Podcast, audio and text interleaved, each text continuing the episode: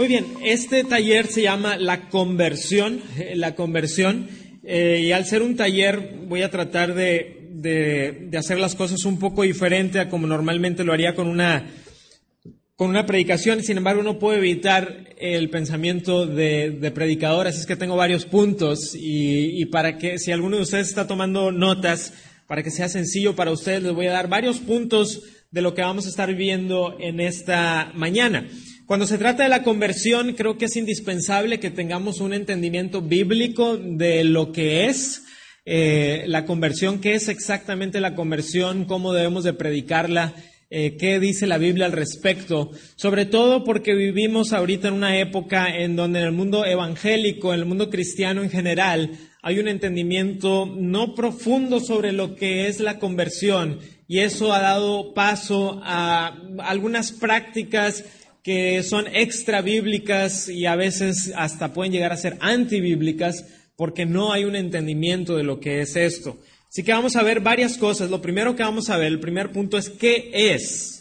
¿Qué es la conversión? ¿Qué es la conversión? Bueno, hay una definición muy sencilla sobre la conversión y el arrepentimiento que dio uno de mis autores favoritos, C.S. Lewis. Y Lewis quería dar una, una definición, no de teólogo, una, una definición algo sencillo para que todos podamos entender. Y esa es la definición que él dio. La conversión y el arrepentimiento, dice, es dar marcha atrás a toda máquina. Dar marcha atrás a toda máquina. Y quiero que se imaginen una locomotora eh, Lewis murió hace como unos 50 años, entonces imagínense como un tren que va en una dirección, pero que frena y que ahora da marcha atrás a toda máquina. Eso es la conversión. La conversión es cambiar de dirección y cambiar de rumbo. Eh, si les pudiera dar otra definición sencilla de la conversión sería, la conversión es un cambio espiritual de dirección es un cambio espiritual de dirección. Y estamos tratando de dar definiciones sencillas. Es un cambio espiritual de dirección. Ahora no vamos a tener tiempo de ahondar en, en, todos los temas de la conversión, pero la conversión es uno de los aspectos de la salvación. La salvación, queridos hermanos, es una palabra amplia que incluye varias cosas. Cuando hablamos de nuestra, de nuestra salvación o la salvación de un alma, hay varios elementos de la salvación. Eh, por ejemplo, uno de los elementos de la salvación sería nuestra expiación, la expiación del Señor Jesucristo. El Señor Jesucristo en la cruz expió nuestros pecados. Esos pecados han quedado hechos a un lado, han quedado cubiertos eh, hay un llamado interno del Espíritu Santo, eso es parte de la salvación, el llamado interno. Hay un llamado externo, que es cuando escuchamos la palabra del Evangelio predicada, eso es parte de la salvación. La regeneración es parte de la, de la salvación. Y llegamos al aspecto de la conversión. Entonces tenemos cosas desde eh, la presencia de Dios en la eternidad pasada y hay varios elementos hasta llegar al punto de conversión. Y el punto de conversión, como vamos a ver un momento más, tiene dos elementos principales, el arrepentimiento y la fe, y ahorita lo vamos a ver. Entonces, después de la conversión, tenemos también otros aspectos de la salvación, como la justificación, somos declarados justos delante de Dios, como la santificación, estamos progresivamente siendo hechos a la imagen de Jesús, y finalmente nuestra glorificación, cuando nuestro cuerpo sea transformado como el cuerpo resucitado de nuestro Señor Jesucristo y estemos con el Señor por toda la eternidad. Y todo, todo eso es parte de la salvación. Pero hoy en este taller estamos viendo un elemento, el elemento de la conversión. Entonces, primeramente, ¿qué es? Es un cambio espiritual de dirección. Vamos a ver una segunda cosa, lo vamos a ver como un segundo punto. Palabras clave. Palabras clave para entender la conversión. Empecemos con el Antiguo Testamento. Vamos al Salmo 51, por favor. Vamos al Salmo 51. Salmo 51, 13. Y en el Antiguo Testamento hay palabras que tienen que ver con la conversión. Y en el Salmo 51, 13 tenemos una de esas palabras. Fíjense lo que dice ahí, dice, entonces enseñaré a los transgresores tus caminos y los pecadores se convertirán a ti. Tenemos ahí la palabra conversión. Vamos a ver otro pasaje en Jeremías, por favor, Jeremías 3 y el versículo 14, Jeremías Jeremías capítulo 3 y el versículo 14. Dice, lava tu corazón de maldad, oh Jerusalén, para que seas salva. ¿Hasta cuándo permitirás en medio de ti los pensamientos de iniquidad? Y en este pasaje vemos uno de los elementos de la conversión, que es un cambio espiritual de dirección. En el libro de Jeremías, también ahí en el capítulo 3 y en el versículo 22, dice, porque mi pueblo es necio, no me conocieron. Estamos en Jeremías 3, 22. Jeremías 3:22 dice, aquí está, convertíos hijos rebeldes y sanaré vuestras rebeliones, he aquí nosotros venimos a ti porque tú eres Jehová nuestro Dios. Entonces tenemos aquí la palabra conversión, convertíos hijos rebeldes y sanaré vuestras rebeliones. En el Antiguo Testamento la palabra conversión tiene una idea de regresar. Es uno de los la, palabra conversión, sobre todo en el Antiguo Testamento, tiene una idea de regresen. ¿Y por qué? Porque en el Antiguo Testamento Dios le está hablando al pueblo del pacto, le está hablando al pueblo de Israel, y en muchas de las ocasiones el pueblo ya ha escuchado acerca de Dios, el pueblo ya ha escuchado acerca de quién es este Dios que ha dado su ley, y entonces vienen los profetas y les dicen, regresen, regresen, conviértanse. ¿Por qué? Porque los israelitas se han ido hacia el paganismo, los israelitas se han estado desviando de la ley de Dios, los israelitas han estado negando el pacto que han hecho con Dios. Y entonces en el Antiguo Testamento ese es uno de los significados primarios de la conversión, es regresen. Ahora en el Nuevo Testamento eh, la, palabra conversión es muy parecida al Antiguo Testamento, pero hay ligeras diferencias. Vamos a ver en el Nuevo Testamento, vamos a Hechos 3.19. Por favor, Hechos capítulo 3 y el versículo 19. Es un pasaje bastante conocido. Dice, así que arrepentíos y convertíos para que sean borrados vuestros pecados, para que vengan de la presencia del Señor tiempos de refrigerio. Entonces dice, arrepentíos y convertíos. Vamos a otro pasaje, primera de Tesalonicenses, por favor. Primera de Tesalonicenses 1.9. Primera de Tesalonicenses 1.9 dice, porque ellos mismos cuentan de nosotros la manera en que nos recibisteis y cómo os convertisteis de los ídolos a Dios para servir al Dios vivo y verdadero. En el Nuevo Testamento, eh, la palabra convertir tiene eh, un significado eh, primario de un cambio. El Antiguo Testamento es regresen y en, en el regresar hay un cambio ahí. Pero la ligera diferencia es que los israelitas en el Antiguo Testamento de cierta manera estaban familiarizados con la ley de Dios, estaban familiarizados con el Dios verdadero y los profetas vienen y les dicen, conviértanse, es decir, regresen de a donde se han ido, regresen. En el Nuevo Testamento muchas veces se está hablando a personas completamente paganas que no tienen ese contexto que tenían los israelitas del, del Antiguo Testamento. Entonces, cuando en el Nuevo Testamento se dice conviértanse, la idea es cambien. Cambien de dirección hacia donde iban. Ustedes iban en pos de los ídolos, regresen. Es parecido a, lo que se ve en el Antiguo Testamento porque los israelitas también se habían ido en pos de los ídolos. Sin embargo, los israelitas tenían ya algo de conocimiento y en el Nuevo Testamento muchas veces son personas que todavía no tienen todo el conocimiento, pero que se les está predicando un cambio. Entonces la conversión es un cambio de dirección, es un cambio espiritual de dirección y es ir en pos de Dios. Vimos qué es, vimos algunas de las palabras clave, si bien un poco resumido. Vamos a ver eh, como tercer punto, cuáles son los elementos indispensables. El tercer punto es elementos indispensables. Cuando hablamos de la conversión, hermanos, hay dos elementos indispensables para que una persona pueda experimentar la verdadera conversión. Y el primer elemento es este, arrepentimiento. Arrepentimiento.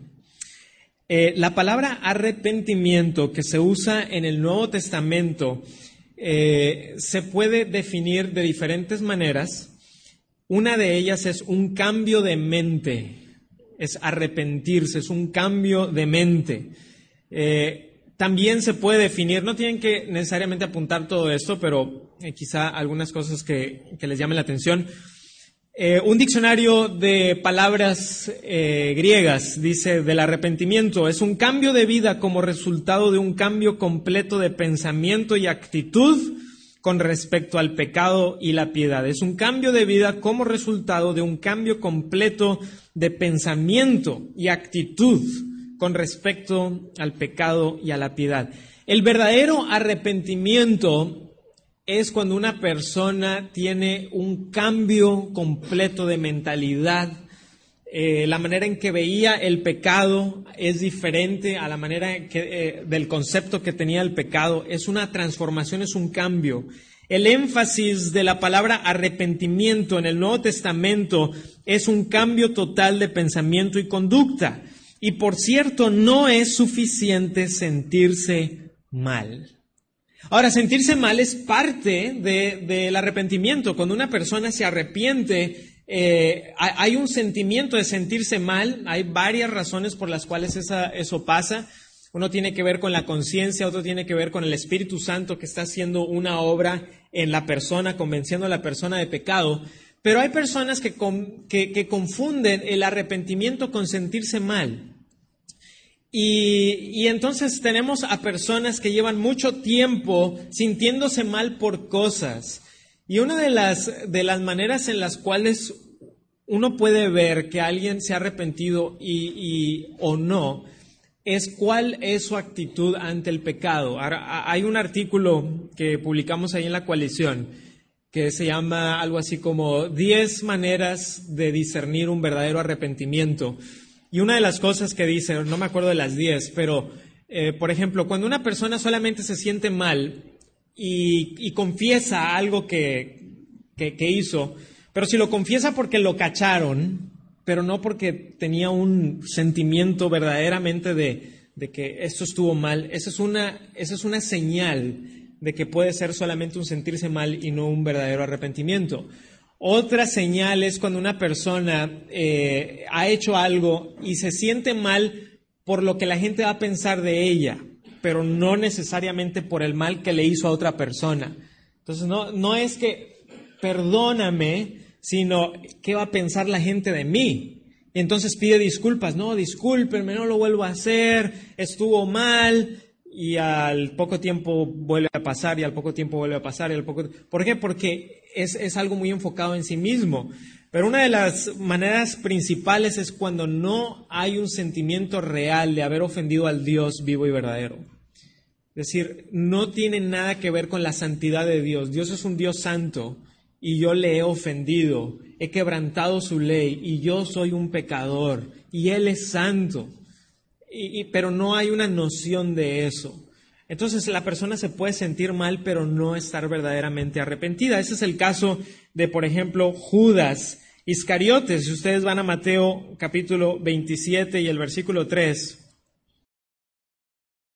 Entonces Judas, el que le había entregado, viendo que era condenado, devolvió arrepentido las treinta piezas de plata a los principales sacerdotes y a los ancianos. Eh, Judas se sintió mal, pero no se arrepintió. De hecho, la palabra eh, original que se usa en este pasaje es una palabra diferente a la que normalmente se usa para arrepentimiento. Eh, por lo tanto, podemos ver a alguien como Judas que se sintió mal por lo que había hecho y cuando volvemos a ver este personaje en el libro de los Hechos, claramente se nos dice que él no era convertido, no había tenido un verdadero arrepentimiento. El Señor Jesucristo eh, se le llama hijo de perdición. El apóstol Pedro dice en Hechos que se fue al lugar destinado para él, etcétera, etcétera. Entonces sabemos que él se, sintió mal por lo que había hecho, pero no había una, una, una verdadera conversión, no había un verdadero arrepentimiento.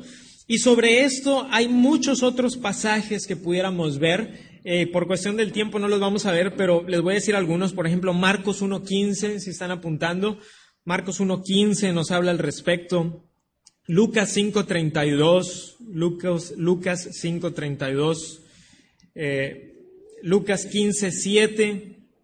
Lucas 15.7 y Hechos 2.38. Marcos 1.15, Lucas 5.32 Lucas 15, 7, Hechos 2, 38, y hay muchos otros pasajes también.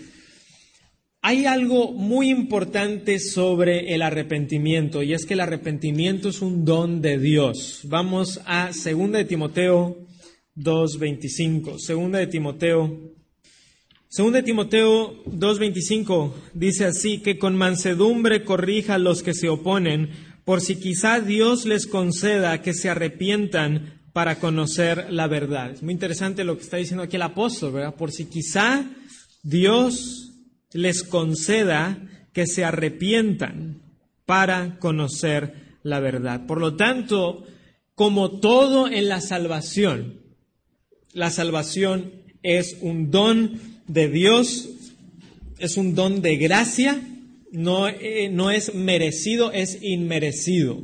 Si fuera merecida la salvación, entonces sería con base en mis obras. Pero la salvación es con base a la obra perfecta de nuestro Señor Jesucristo y Dios en su gracia y misericordia nos concede eh, la gracia y el don del arrepentimiento, de poder venir a Él y decir, Dios, sé propicio a mí, soy un pecador.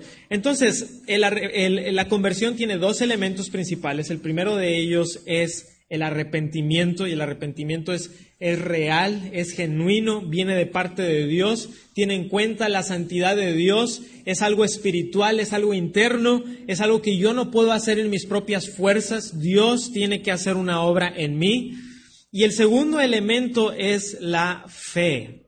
El segundo elemento indispensable de la conversión es la fe. La palabra fe en el Nuevo Testamento es considerar algo como verdadero. Considerar algo como verdadero. Hace poco estaba hablando con un joven en nuestra congregación y él era una persona totalmente en contra del cristianismo, no tanto ateo, sino antiteo, anti Dios. Y estaba en su casa con sus padres y, por una situación familiar su padre le da un ultimátum y le dice, eh, ¿quieres seguir en esta casa? Tienes que ir a la iglesia con tu hermana.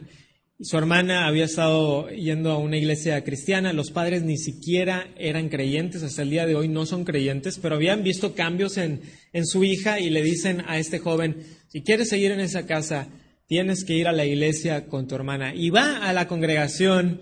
Eh, a regañadientas, eh, sin deseos de ir, después de haberse peleado muchas veces con su hermana porque creía en la religión y cosas de ese tipo, ¿verdad?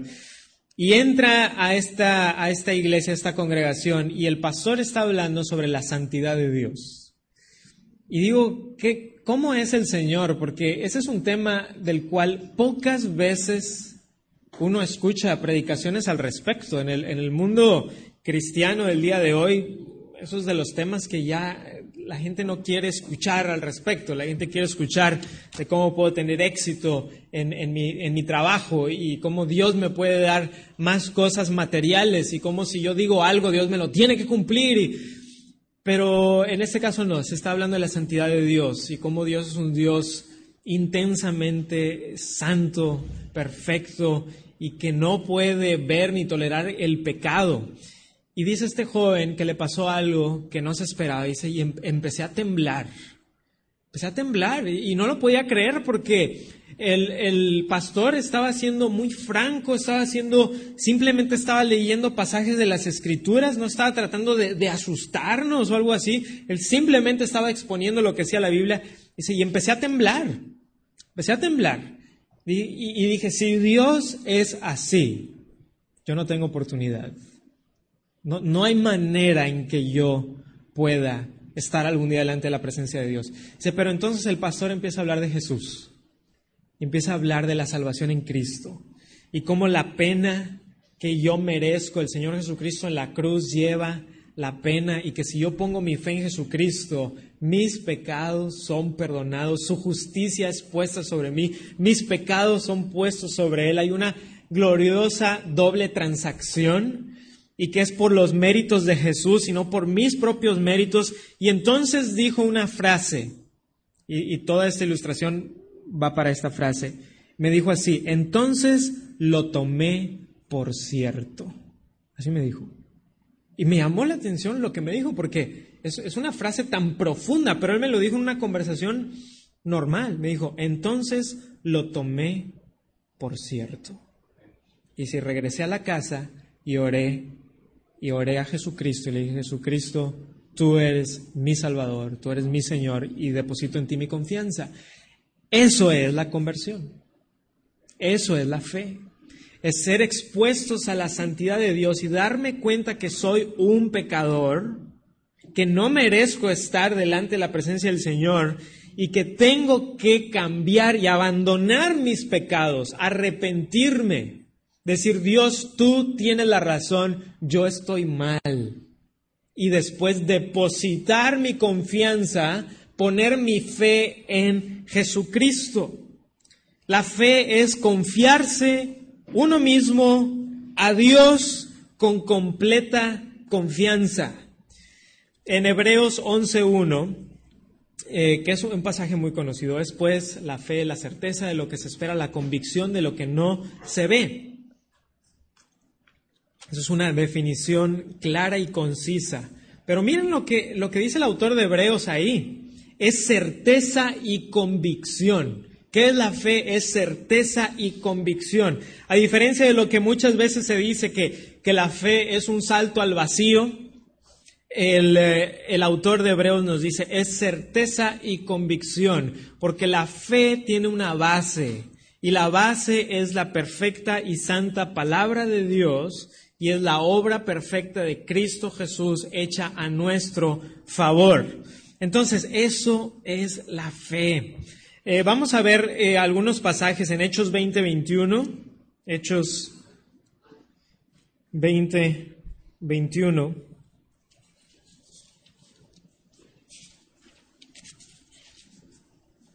Hechos 20, 21.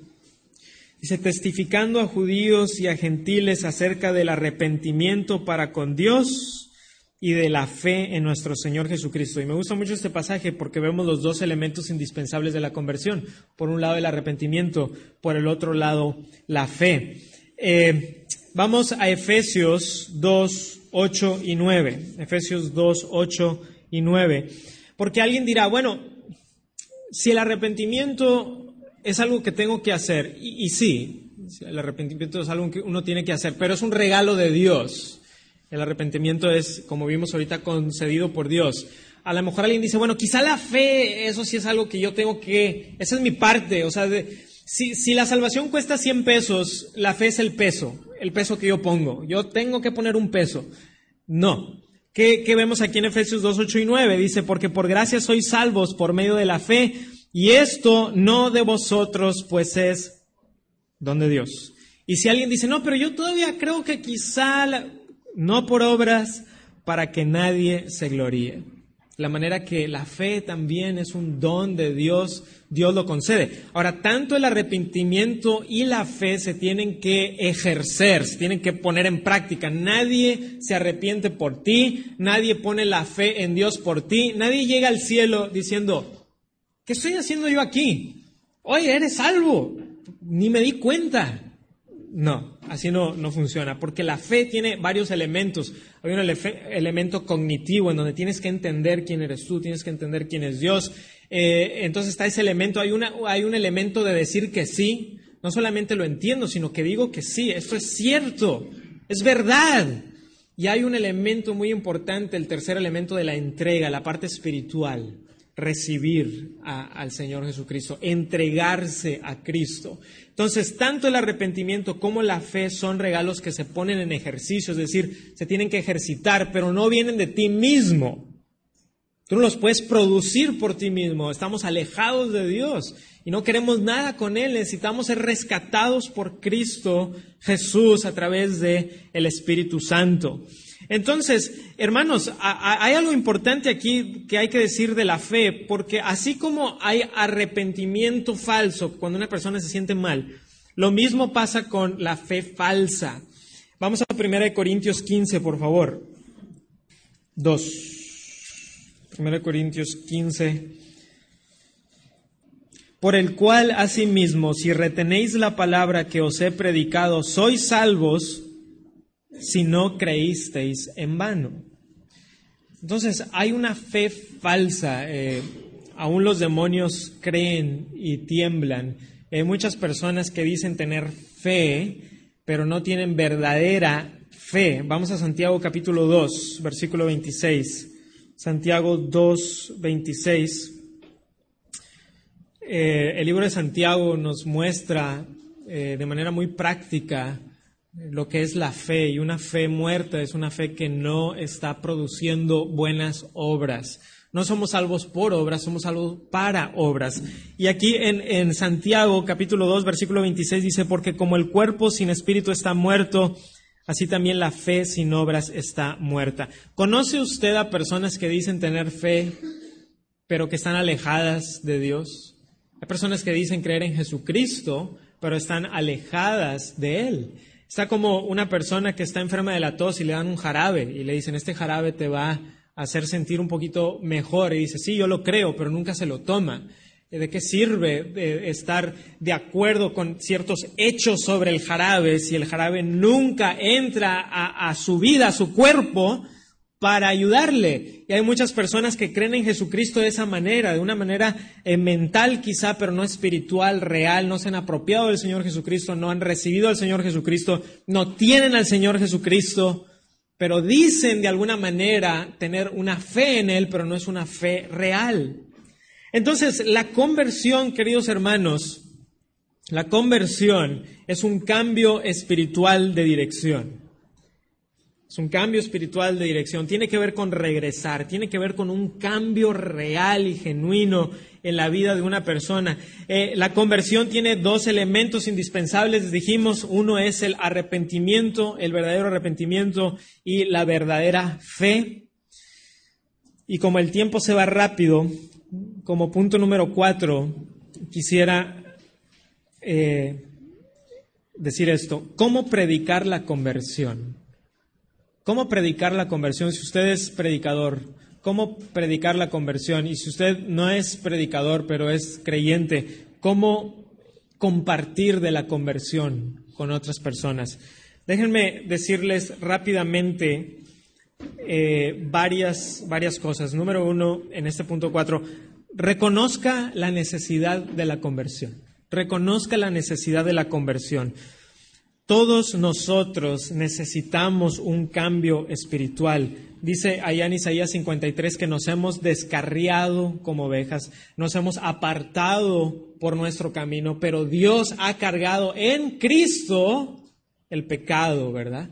Entonces, eso usted tiene que reconocer que la conversión es indispensable para la vida de una persona, para que una persona pueda estar bien con el Señor, para que una persona pueda ir con el Señor, necesita convertirse. Sin conversión no hay salvación. Hechos 3:19 dice, cuando dice arrepentidos y convertidos, dice, para que sean borrados vuestros pecados. Así que para que pueda suceder esto, tiene que haber esto otro. Arrepentidos y convertidos para que sean borrados vuestros pecados. Quiere decir que una persona que no se arrepiente, que no se, que no se convierte, sus pecados no son borrados. Reconozca su necesidad. Segundo, reconozca su urgencia. Reconozca que la conversión es, es algo urgente, no es tampoco que digamos, bueno, si Dios está a cargo de esto, pues ahí Él salvará cuando Él quiera y no, no, no hay mucho que hacer al respecto. No, reconozcamos su urgencia. En el libro de Hebreos, en el capítulo 3, en el libro de Hebreos, en el capítulo 3, tres veces se dice la palabra hoy. Hoy. Hay una urgencia ahí. La predicación de Cristo y los apóstoles era llena de urgencia. Los grandes predicadores evangelísticos predicaban con urgencia. Cuando uno lee a los predicadores de antaño como a Whitfield, el gran predicador del, primer gran avivamiento, cuando uno lee a algunos predicadores de antaño como a Carlos Spurgeon, y ellos predicaban acerca del Evangelio de nuestro Señor Jesucristo, no lo predicaban de una manera eh, casual, como ahí si se te antoja algún día, no hay ningún problema, eh, no, no hay presión, no es torcerle la mano a la gente, eso está mal. Uno no puede torcerle la mano a la gente, uno no puede crear un ambiente de conversión para que las personas supuestamente se conviertan cuando en realidad ni siquiera han entendido el Evangelio. No estamos hablando de eso, para nada. Pero de eso a, tomar una o adoptar una posición de, pues ahí, si algún día quieres, eso no lo vemos en las escrituras. Sí hay un sentido de urgencia, es decir, eso es de vida o muerte. Y si tú no estás obedeciendo a Dios, Tú lo estás desobedeciendo y estás en rebeldía en contra de Él. Y la invitación que yo te pueda dar de parte de Dios es un mandato. Arrepentidos y convertidos. Y no dice cuando se os antoje. No, arrepentidos y convertidos. Hay una urgencia ahí. Entonces reconoce su necesidad, reconoce su urgencia. Tercero, reconoce su origen. La conversión es un don de Dios.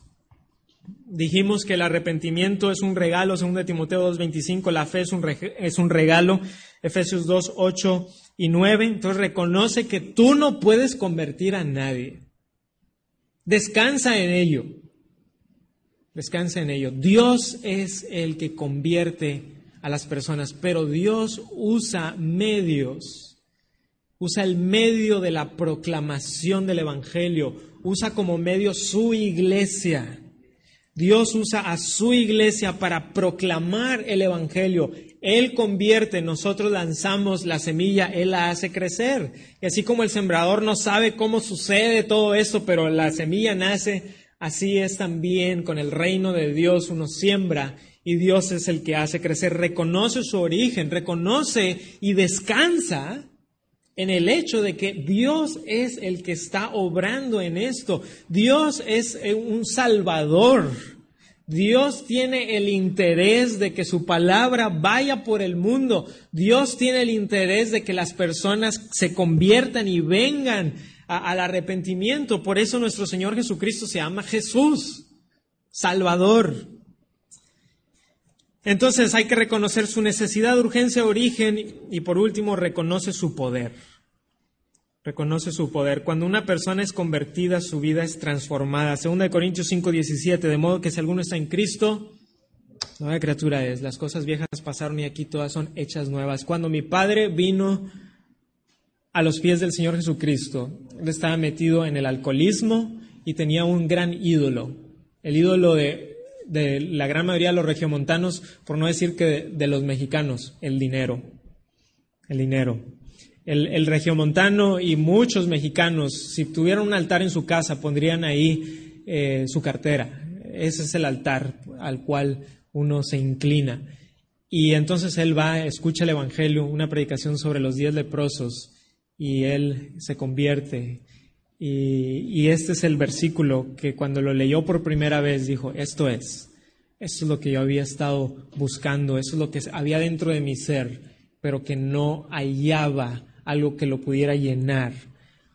Eh, la conversión es poderosa y la conversión trae vida. Por último vamos al libro de Ezequiel, allá al profeta Ezequiel, Ezequiel 18, el versículo 32 que no quiero la muerte del que muere, dice Jehová el Señor, convertíos pues y viviréis. Y aquí el profeta, hablando al pueblo de Dios, nos dice algo que es cierto hasta el día de hoy, y es que cuando una persona se convierte puede experimentar eh, la vida con el Señor Jesucristo, la vida con el Señor.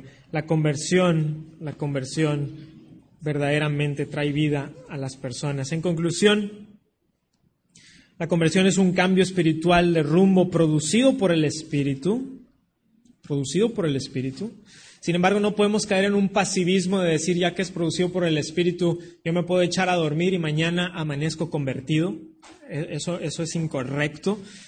Eh, yo me tengo que arrepentir y yo tengo que poner mi fe en el Señor Jesucristo. Es algo consciente, es algo eh, es algo real. Nadie lo hace por mí. Sin embargo, es producido por el Espíritu Santo. La conversión solo es posible cuando una persona se arrepiente y cree si una persona no se arrepiente verdaderamente y no pone una fe genuina en Jesucristo, esa persona no es convertida.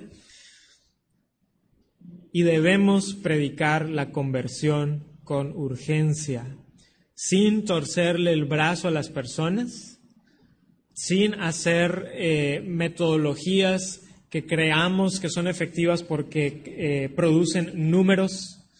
Hermanos, hay muchas personas, por ahí escuché a un predicador decir que hay muchas profesiones de fe y pocas posesiones de la fe. Y, que el Señor nos guarde de eso, eh, que el Señor nos guarde de querer eh, producir cosas por nuestras fuerzas y que no estemos haciendo la labor que Dios nos ha dado. Predica el Evangelio, predícalo como está, no le quites, no le pongas, predica el Evangelio como es y confía en la obra del Señor. Confía en el Señor, que Dios produce conversión en las personas. Hermanos, que eso sea una realidad en nuestras congregaciones. ¿Qué les parece si oramos?